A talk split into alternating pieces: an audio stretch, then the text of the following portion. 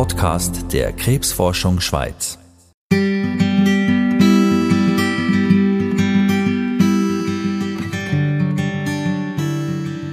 Wenn Sie alle Krebskrankheiten anschauen, ist 5 Jahre Überleben 60 Prozent. Das ist 40 Prozent schlecht, oder? Und das ist viel besser als vor 10 Jahren noch. Und vorwärts kommen wir nur, wenn wir Forschung machen. Der Miklos Bless ist Forscher mit Leib und Seele. Er forscht dort, wo man ganz direkt ein Resultat sieht, bei den Patientinnen und Patienten. Dem sagt man klinische Forschung, das Pendant zu der Grundlagenforschung im Labor.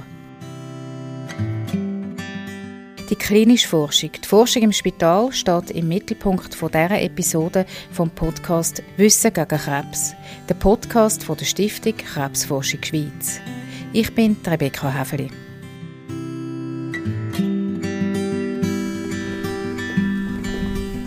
Es ist morgen kurz vor der Nacht im Kantonsspital Winterthur. Der Miklos Bless nimmt mich mit an die Morgenbesprechung mit seinen Arztkolleginnen und Kollegen. Er ist der Chefarzt der Abteilung Medizinische Onkologie am Kantonsspital Winterthur. Etwa ein Dutzend Leute in weißen Kittel sitzen um einen grossen Tisch herum. Es geht um Details von Krankengeschichten. Eine fällt besonders auf, die von einem Krebspatienten, der aktuell an einer Studie mitmacht. Der Miklos Bless stellt Fragen. Das tut nach Arzneimittel, aber sieht es aus wie ein Arzneimittelxanthem, oder? Und die ähm, ZNS-Symptomatik, das ist die Folge von Woche 4 gesehen, meinst du, oder? Der Patient leidet unter einem extremen Hautausschlag und er hat Fieber. Jetzt muss man herausfinden, ob das Nebenwirkungen von Medikamenten sind, die im Mittelpunkt der Studie steht. Die Gabe des Studienmedikaments muss bei ihm zuerst mal gestoppt werden. Also ich glaube, wenn du das Arzneimittelexanthem, das ist mit Liquid nicht zusammen, dann müssen die die man stoppen, dann macht er nichts.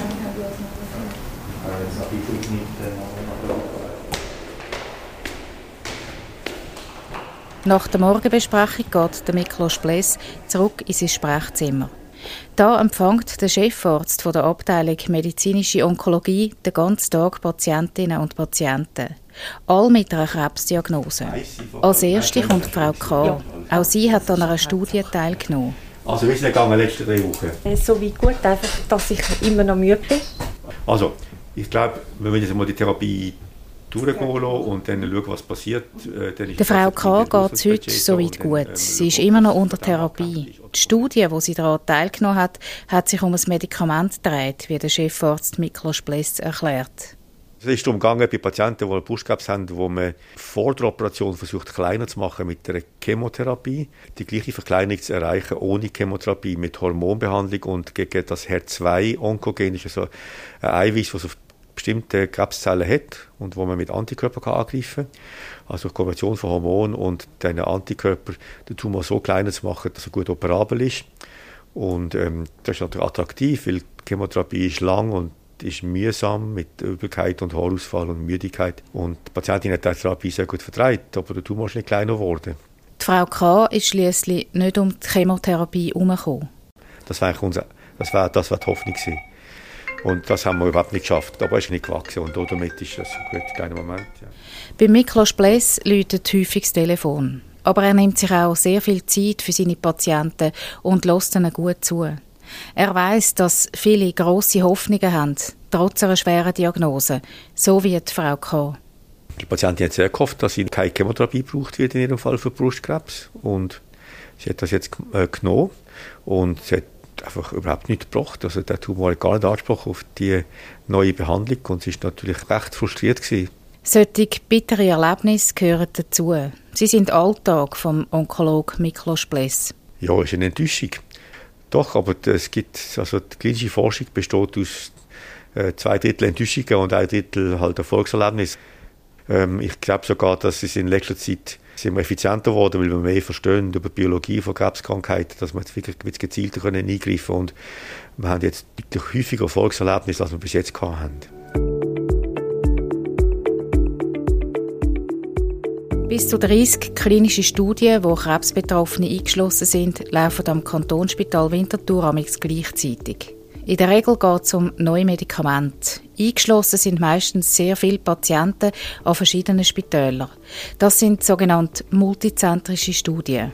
In der Schweiz machen ja ungefähr, in der Onkologie in der Schweiz machen ungefähr 5% von allen Patienten einer Studie mit. Es lohnt sich nicht für ein Zentrum eine Studie aufzumachen, wo in zwei Jahren ein oder zwei Patienten eingeschlossen werden. Das ist ein großer Aufwand. Das heißt, oftmals haben wir einfach keine Studie für eine bestimmte Situation. Dann ist die Frage, ist der Patient bereit, ans nächstgrößere Zentrum, das eine Studie hat, zu gehen.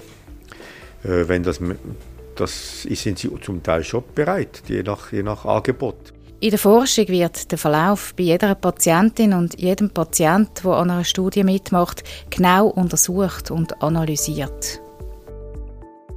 Jeder Einzelfall, auch der von der Frau K., ist ein Mosaikstück.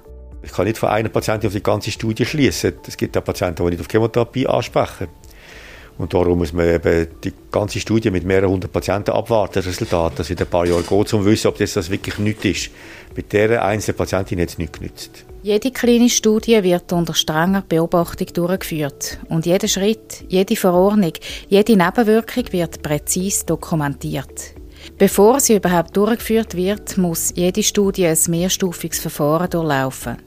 Die Sicherheit der Studienteilnehmer hat höchste Priorität. Sie muss jederzeit garantiert sein.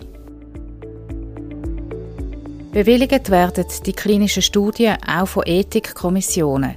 Sie prüfen unter anderem das Verhältnis vom Nutzen zu den Risiken.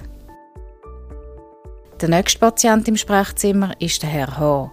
Er hat eine Lungenkrebsdiagnose und ist mit seiner Frau da. Wie geht's? Mir geht's relativ gut. Relativ gut. Ja, muss ich sagen.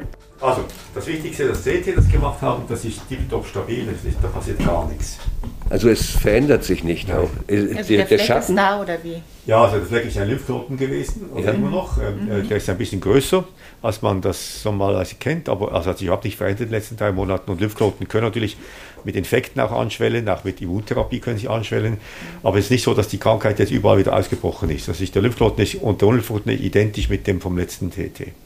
Also im Moment ist jetzt Entwarnung angesagt und wichtig ist nichts Neues. Aha. Und die, diese Tumorwerte sind weiterhin ziemlich tief? Ja, die Tumormarker. Im Herr Haar sind Lungenkrebs kann im Moment dank einer Immuntherapie in Schach gehalten werden.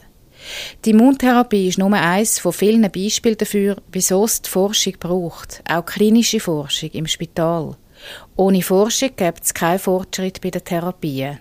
Ursprung, wo man das muss machen und wo mich das wichtig finde, ist, dass man muss die Chancen für die Patienten verbessern. Also der Fortschritt bei Krebskrankheiten ist dringend nötig. Also wenn Sie alle Krebskrankheiten anschauen, ist fünf Jahre Überleben 60 Prozent über alles. Das ist 40 Prozent schlecht, oder? Und das ist viel besser als vor zehn Jahren noch. Und vorwärts können wir nur, wenn wir Forschung machen. Darum ist es eigentlich obligatorisch, dass wir forschen Das ist ganz enorm wichtig für alle unsere Patienten also und auch für die Bevölkerung in der Schweiz. Das ist jetzt die Triebfeder, warum das ein moralischer Imperativ ist eigentlich. Der Miklos Bless engagiert sich stark für die Forschung. Er ist Präsident der Schweizerischen Arbeitsgemeinschaft für klinische Krebsforschung, der SAKK.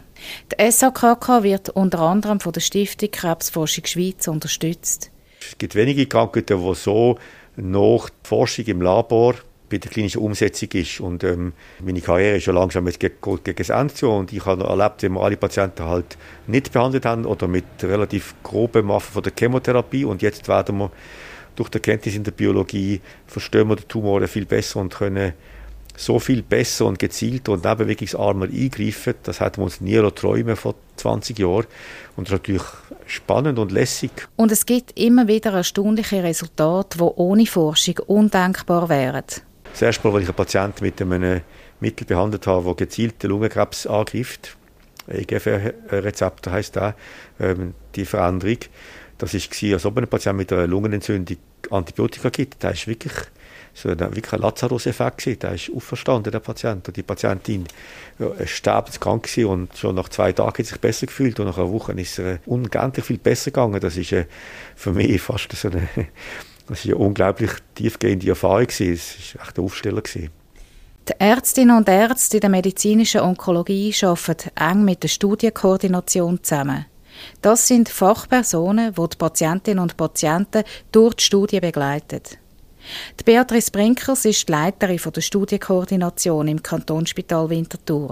Sie erklärt, es gäbe Phase 1 bis Phase 4 Studien. Phase 1 Studien sind speziell, das äh, Medikament wird das erste Mal am Patienten, äh, in dem Fall bei Krebspatienten direkt am Patienten angewendet und da braucht man äh, eine strenge Überwachung. Phase 2 ist die Dosisfindungsstudie, da man fängt praktisch mit einer Dosis an und steigert die Dosis, es gibt verschiedene Kohorten. Und Phase 3, da wird halt werden viel mehr Patienten eingeschlossen und es hat ein größeres Patientenkollektiv. Und das sind oft auch die großen ganzen Zulassungsstudien. Die vierte ist die letzte Phase. Da wird einfach geschaut, wie das Medikament in dem Real-Life-Szenario angewendet wird. Also wir dokumentieren einfach nur die Daten, was der Patient bekommt. Die Beatrice Brinkers erzählt, die Teilnahme an einer Studie werde von vielen Krebsbetroffenen als Chance wahrgenommen. Auch darum, weil bei Mengen andere Therapien voran nicht angeschlagen haben. Eine Studie kann neue Hoffnung geben. Absolut, man hat äh, die Möglichkeit an nicht zugelassenen Medikamenten, die schon erfolgt, die sind ja vorher schon äh, erprobt, dass man die Medikamente bekommt und das ist immer noch eine Chance für den Patienten noch äh, ein Medikament zu erhalten innerhalb der Studie. Und in Studien werden Patienten auch noch regelmäßiger überwacht. Die werden sowieso schon immer über, in den Studien ist es viel klarer vorgegeben, wie die Patienten kommen müssen. Und da gibt es eine strenge Überwachung eigentlich, dass sie nach so und so vielen Tagen schon wiederkommen müssen. Es werden Blutparameter zusätzlich mit abgenommen und so weiter. Das ist in der Studie nochmal strenger geregelt, ja. Es gibt auch Patientinnen und Patienten, die nicht wollen, bei einer Studie mitmachen bei manchen Studien ist es, sie müssen relativ viel Fragebögen oder sowas noch dazu ausfüllen oder Patiententagebuch noch ausfüllen für Medikationeinnahmen und das ist manchen ist es einfach auch zu viel und sie kommen eben auch öfter innerhalb von Studien und es ist auch vielen dann zu viel. Oder manche lehnen es einfach so ab ohne Begründung, sie möchten nicht teilnehmen. Und es gibt auch Patienten, die sich erst für eine Studie entscheiden und dann schon auch gleich wieder absagen. Das ist selten weil wir, das Ziel ist ja, dass man wirklich die Patienten gut vorbereitet und aufklärt und dass sie sich aktiv entscheiden können. Aber und ein Patient kann jederzeit äh, zurücktreten von der Studie, also kann jederzeit aufhören, das ist ganz wichtig. Am Kantonsspital Winterthur gibt es verschiedene klinische Studien. Solche, die von der Pharmaindustrie getrieben sind und akademische Studien. Unabhängige akademische Studien sind auch dank der Stiftung Krebsforschung Schweiz möglich. Die kommen eben von den Ärzten, werden diese Studien, die Protokolle entwickelt. Und es ist eben ein akademisches Interesse von den Ärzten her zu schauen, ähm, welches Medikament ist besser oder kann man irgendwie Radiotherapie einsparen und so weiter. Und so Pharmafirmen haben natürlich auch ein Interesse, natürlich auch Forschungsinteresse, neue Medikationen anzubieten. Und deswegen finden wir es richtig, dass es eine ausgewogene Mischung gibt zwischen beiden. Der Onkologe Miklos Bless wird 2023 pensioniert. Wenn er zurückschaut, stellt er fest, er hat für sich im Berufsleben die richtigen Weichen gestellt. Statt in die Grundlagenforschung im Labor zu gehen, hat er sich in der klinischen Forschung engagiert.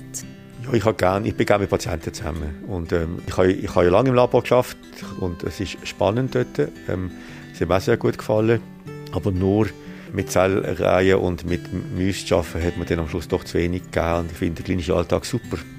Also es gibt wenige Berufe, die so bereichernd sind wie, eine, wie ein Onkolog zu sein. Also die Patienten vertrauen einem wirklich eine ganz wichtige Phase für, für die letzte Phase von ihrem Leben an. Und für mich ist es unglaublich schön zu sehen, wie sie wie sie mit der schweren oder schwersten Situation umgehen. Und es ist ein bisschen Mode heute, dass man so Helden kreiert, oder, wo alles managen und wie toll sind. Und ich, ich sehe da jeden Tag die Unsung Heroes, also die, von denen redet niemand, aber die gibt es. Die, die allermeisten Leute gehen in einer sehr bewundernswerten Art um mit ihrer schweren Diagnose. Und ich fühle mich privilegiert, dass ich denen der Doktor sein darf.